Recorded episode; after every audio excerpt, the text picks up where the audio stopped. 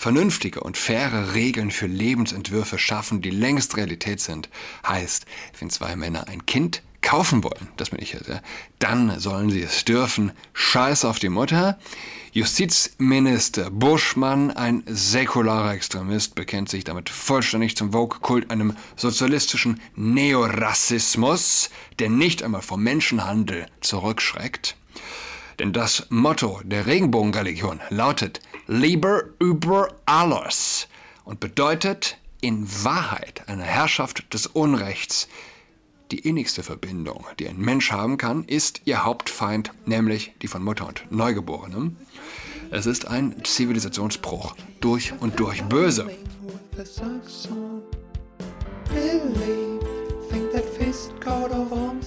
Hallo und herzlich willkommen zu Adrats Podcast. Mein Name ist Julian Adrat. Okay, hört, hören wir da mal rein in einen Artikel der Welt. Moment, wer hat den Artikel geschrieben? Der Form halber korrekterweise anzugeben, Till Reimer Stolt. Till Reimer mit Bindestrich. Das ist mein ähm, motivierter Name. Ob Windelurinieren, Gegenstandsfetische oder Exhibitionismus, der Bund finanziert Werbung für bizarre Sexpraktiken bei jungen Menschen ab 14 Jahren, so warnen Familienrechtler. Sie nehmen vor allem den Queer-Beauftragten Sven Lehmann in die Verantwortung. Die 16-Jährige war begeistert. Erstmals hatte sie mit einem älteren Mann ein Rollenspiel namens Daddy Dom Little Girl ausprobiert, nachdem sie sich offenbar furchtbar gesehnt hatte. Bei diesem Spiel verkleidet sich eine Frau für ihren Sexualpartner als Kleinkind, spielt Kinderspiele, trägt Windeln und uriniert in diese hinein. Vom Sexpartner, der den Vater spielt, wird sie dafür in nicht näher erläuterter Weise bestraft. Die Minderjährige berichtete von ihrem Erlebnis. Schließlich legte er mir Windeln an wie ein Daddy. Als ich dann endlich das erste Mal in die Windel urinieren durfte, fühlte ich mich einfach nur frei und überglücklich kann man natürlich einwenden, mehr oder weniger, dass gut, es ist natürlich mittlerweile, sage ich einfach mal, der Normalfall. Ich habe selbst, boah, ich weiß es nicht, ich habe drei Jahre lang durchgewickelt. Aber ähm, es wird wohl doch immer noch mehrheitlich Aufgabe der Frauen sein und war, denn doch bis wohl nicht allzu langer Zeit vollständig Aufgabe der Frauen, was also bedeutet, die Theorie einfach mal in den Raum gestellt, dass also wenn Väter wickeln, dadurch derartige Psychosen, derartige Gestörtheiten die Folge sein können. Nehme ich doch mal an, nicht wahr, oder? Also gäbe es die Fantasie dieser gestört, dieses gestörten Mädels dann, wenn Väter grundsätzlich nicht wickeln würden. Gut, man sagt, abwesende Väter sind letztlich mit Abstand das, äh, der, der entscheidendste Faktor sowohl für kriminelle männliche Jugendliche als auch für promiskuitive weibliche Jugendliche. Vielleicht kommt dieser Wahnwitz auch sozusagen um eine psychologische Ecke über abwesende Väter, wie auch immer. Ähm, diese werbende Erzählung für ein bizarres Sexspiel erschien in der Zeitschrift Out, die vom LSBTI, Jugendnetzwerk äh, Lambda, Lambda herausgegeben wird. Genauer in einer Out-Ausgabe von 2022 mit dem Titelthema Sexueller Fetische so werden Gegenstände, kapitale Vorstellungen oder Praktiken bezeichnet, die auf außergewöhnliche Weise erregen. In dem Heft wurden sadistisch masochistische Praktiken, Exhibitionismus, Gegenstandsfetische, Erniedrigungsspiele und besagtes Rollenspiel vorgestellt. Explizite Informationen über Sexpraktiken, bei denen geschlagen und gefesselt, gepeitscht, gebissen und an den Haaren gezogen wird und vieles mehr. Das ist Freiwilligkeit vorausgesetzt, nicht illegal, nur laut eigenen Angaben. Übrigens ist das auch ein interessanter Punkt. Nur wo äh, mit dem oder wo auch viele nicht säkulare Extremisten, sage ich mal, anfällig für sind, nach der Legalität oder der Illegalität, also zu fragen, darüber sind wir schon weit, weit hinaus. Hier stellt sich nicht mehr die Frage nach legal oder illegal, sozusagen der säkulare Ruf nach Liebe durch äh, Papa Staat, sondern hier ist die Frage moralisch oder unmoralisch, ja? die aber nicht gestellt wird. Nur, laut eigenen Angaben wird die Zeitschrift von Jugendlichen zwischen 14 und 27 Jahren gestaltet.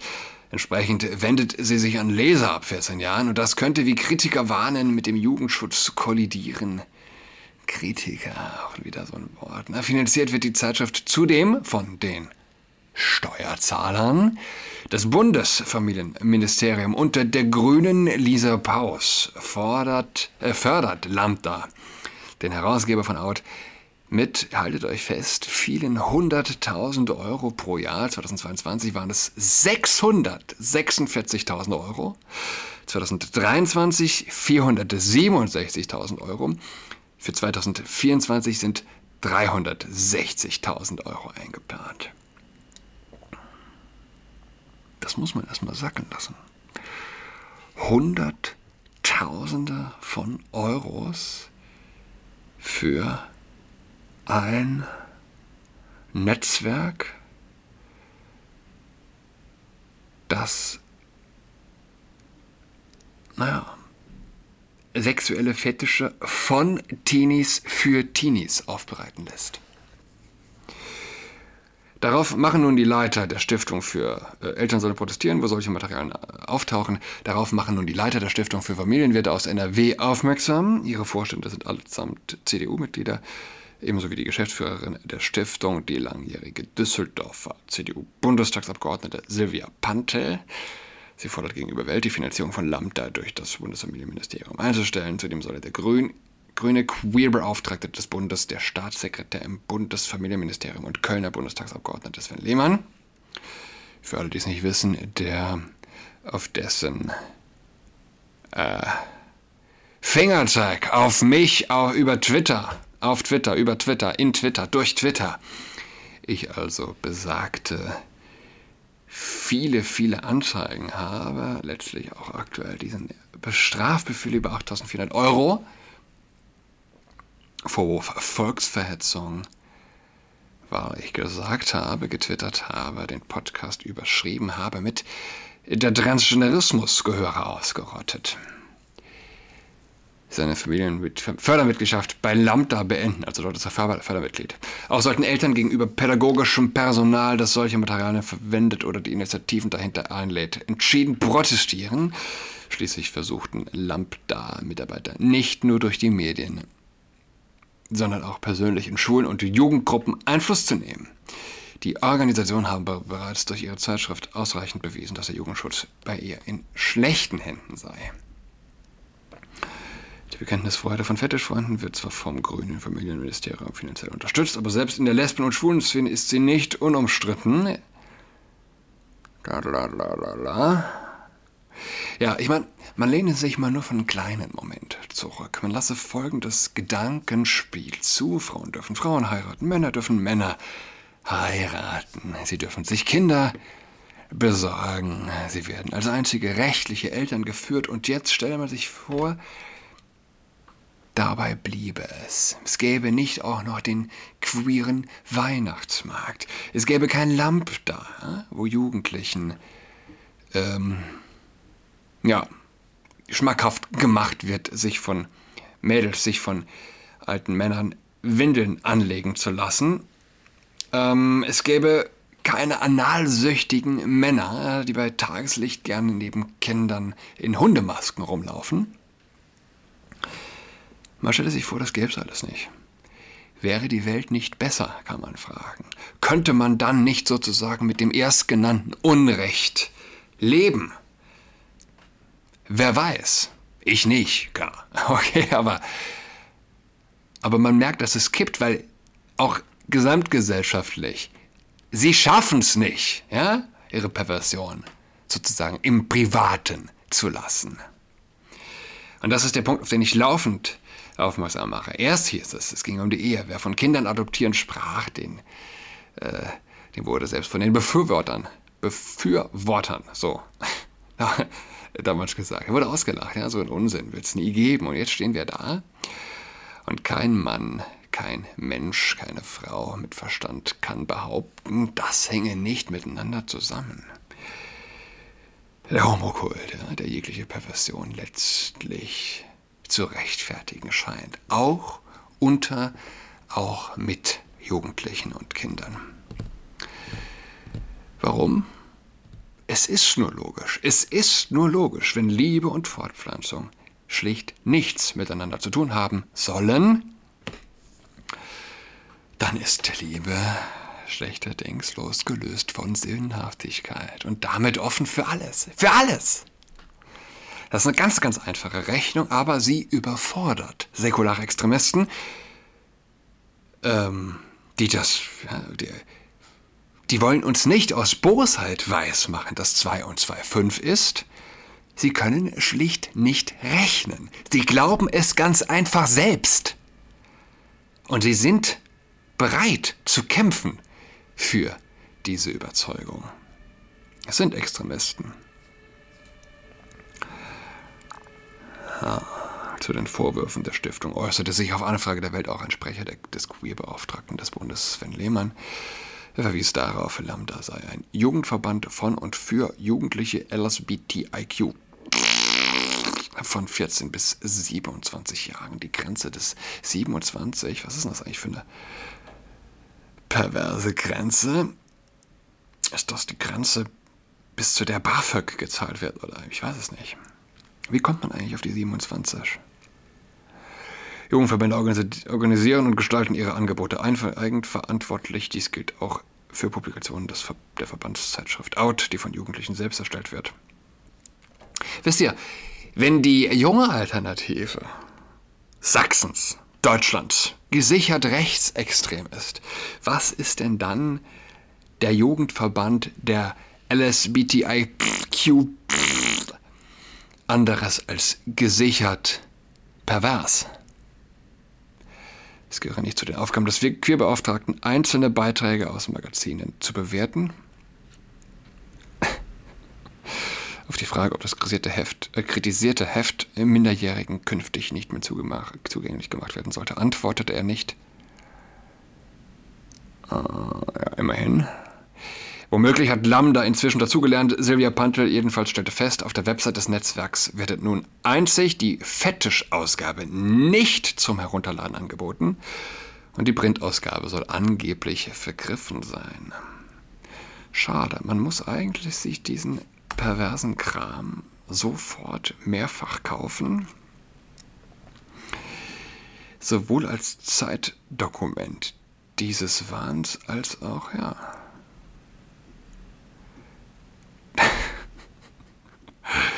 Der Scheiß könnte sogar noch irgendwann wertvoll sein. Absolut krank. Wie gesagt, Sven Lehmann meint das auch nicht böse. Er versteht halt nur nicht, dass Unschuld eine Qualität ist. Er versteht nicht, dass Liebe Sinn braucht und Macht letztlich. Er versteht nicht, dass Sexualität etwas ist, worin sich menschliche Würde äußert. Ja? Er meint es nicht böse, er ist ein säkularer Extremist. Und dass sie es nicht, nicht, nicht, dass man mich falsch versteht, dass sie es nicht böse meinen, ist das Gefährliche an der Sache. Denn würden sie es böse meinen, könnte man mit ihnen reden. Dann könnte man verhandeln, man könnte sagen, ey, sag mal, meinst, was willst du wirklich? Du weißt ja hier, das ist Schwachsinn. Was willst du wirklich? Und man erführe den Grund für ihr Handeln. Aber mit, jem, mit jemandem, der davon überzeugt ist, dass es etwas Positives ist, wenn eine 14-Jährige sich die Brüste abnehmen lässt und in die Windel pinkelt. Ja? Mit einem Menschen, der glaubt, dass äh, die 14-Jährige damit zu 100% glücklicher wird. Ja, mit diesen Menschen kann man nicht reden. Ich habe getwittert zu einem Artikel, war es auch die Welt, hinsichtlich Marco Buschmanns. Der sagt, die Gesellschaft hat sich verändert, das Recht aber nicht. Wir wollen das Familienrecht auf die Höhe der Zeit bringen. Vernünftige und faire Regeln für Lebensentwürfe schaffen, die längst Realität sind. Heißt, wenn zwei Männer ein Kind kaufen wollen, das bin ich jetzt, ja, dann sollen sie es dürfen. Scheiß auf die Mutter. Justizminister Buschmann, ein säkularer Extremist, bekennt sich damit vollständig zum Vogue-Kult, einem sozialistischen Neorassismus, der nicht einmal vom Menschenhandel zurückschreckt. Denn das Motto der Regenbogenreligion lautet Lieber über alles und bedeutet in Wahrheit eine Herrschaft des Unrechts, die innigste Verbindung, die ein Mensch haben kann, ist ihr Hauptfeind, nämlich die von Mutter und Neugeborenem. Es ist ein Zivilisationsbruch durch und durch böse. Und ich habe geschrieben, und für mich insofern hart zu begreifen, als dass ich ihm fast täglich begegne, jetzt schon wieder eine Weile nicht mehr, in dieser ganz kalten Jahreszeit.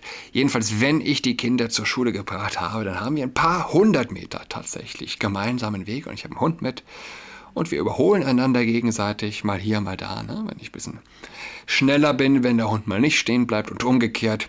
Und die allermeiste Zeit geht er also zu Fuß von Prenzlauer Berg nach Mitte, dabei hält er Händchen mit der Dame seines Herzens.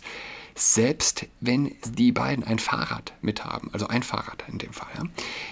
Der ist wirklich verliebt, der ist wirklich glücklich, er trägt nahbar seinen Aktenkoffer durchs morgendliche Berlin und er opfert, er opfert unser Rechtssystem einem Kult, der weder Vernunft noch Schönes kennt. Adam, Adam, wo bist du? muss man sich fragen. Ich wünsche euch allen eine schöne, schönes Wochenende. Schweigt nicht, wir hören einander. Auf bald. Tschüss. She's got COVID-19, just acting ducked and toweling with a sax song.